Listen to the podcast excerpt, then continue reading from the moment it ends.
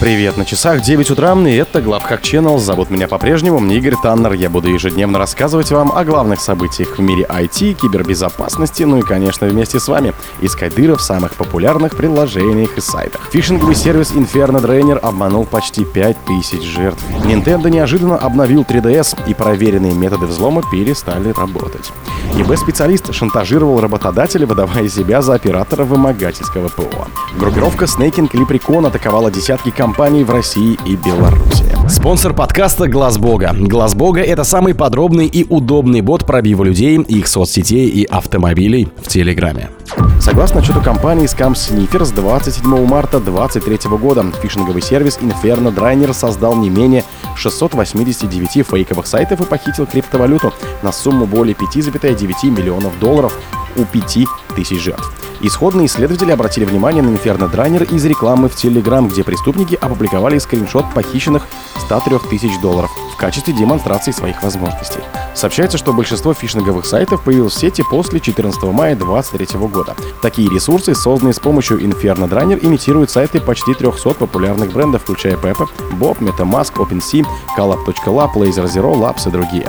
Inferno Drainer рекламируется как мульти-чейн скам, предлагая кражу АМ и арт-блоков, эксплойты для MetaMask и многое другое. Авторы инструментария представляют своим клиентам панель для администрирования с возможностью настройки и даже предлагают пробную версию. Клиенты отдают авторам Inferno Drainer порядка 20% своей выручки, а если услуги включают создание фишинговых сайтов, выплата доходит до 30%. Причем из-за высокого спроса сервис предлагает создание фишингового сайта только хорошим клиентам или клиентам, которые доказали свой потенциал и могут принести большую прибыль. Изучив Inferno Drainer, специалисты пришли к выводу, что сервис активен с февраля 2023 года, а с середины апреля 2023 года заметно увеличил масштаб своих операций. Nintendo неожиданно обновил 3DS, и проверенные методы взлома перестали работать. Компания Nintendo выпустила обновленную прошивку для 3DS, хотя производство этих устройств давно прекращено, а недавно в марте 2023 года был закрыт магазин с играми для них. Судя по всему, основная задача новой прошивки — воспрепятствовать работе проверенных годами эксплойтов и предотвратить перепрошивку консолей. Выпущенная на этой неделе прошивка 11.17.050 — это первое официальное обновление для консоли с сентября прошлого года и пятое обновление с тех пор, как выпуск устройств был официально прекращен в 2020 году. В компании сообщают, что обновление содержит дополнительные улучшения общей стабильности системы и другие незначительные корректировки для улучшения пользовательского опыта. Однако пользователи быстро заметили, что обновления нарушают работу многих давно известных методов взлома, которые ранее можно было использовать для установки кастомных прошивок на 3DS. По данным пользователей из Discord-канала Nintendo Homebrew есть и хорошие новости. Похоже, обновление не ломает кастомную прошивку, которая была установлена до загрузки версии 11.17. То есть игроки, которые еще не установили обновление, могут без опасений использовать любой существующий метод взлома для своей консоли. Однако для тех, кто уже успел обновиться до версии 11.17, все куда сложнее и зависит от региона и конкретной модели оборудования. ИБ-специалист шантажировал работодателя, выдавая себя за оператора вымогательского ПО.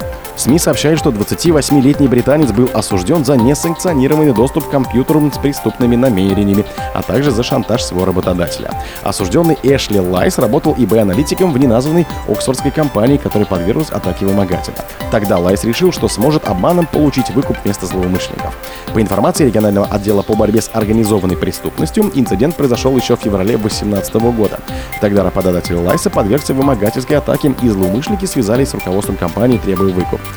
Благодаря занимаемой в компании должности Лайс принимал активное участие во внутренних расследованиях и реагировании на инциденты, наряду с другими сотрудниками компании и полиции. Но в какой-то момент специалист решил, что вымогательская атака — это хороший шанс, чтобы обогатиться, и попытался обманом заставить своего работодателя выплатить выкуп ему, а не внешним злоумышленникам. План был предельно прост и заключался в том, чтобы воспользоваться ситуацией и перенаправить платеж на криптовалютный кошелек, который находится под контролем самого Лайса. В тайне от полиции, коллег и своего работодателя Лайс начал отдельно вторичную атаку на компанию, рассказывают правоохранители.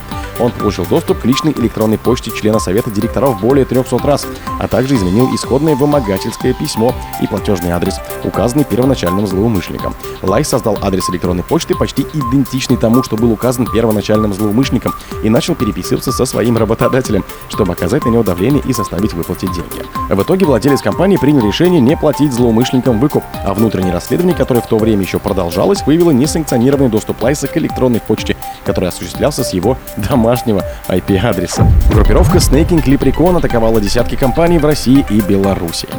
Атака группировки Sneaking Leprechaun отличалась от классической схемы вымогательства с шифрованием. Злоумышленники использовали руткит Kitsune, который не проявлял никакой подозрительной активности, а затем вручную анализировали данные и копировали те, которые считали ценными.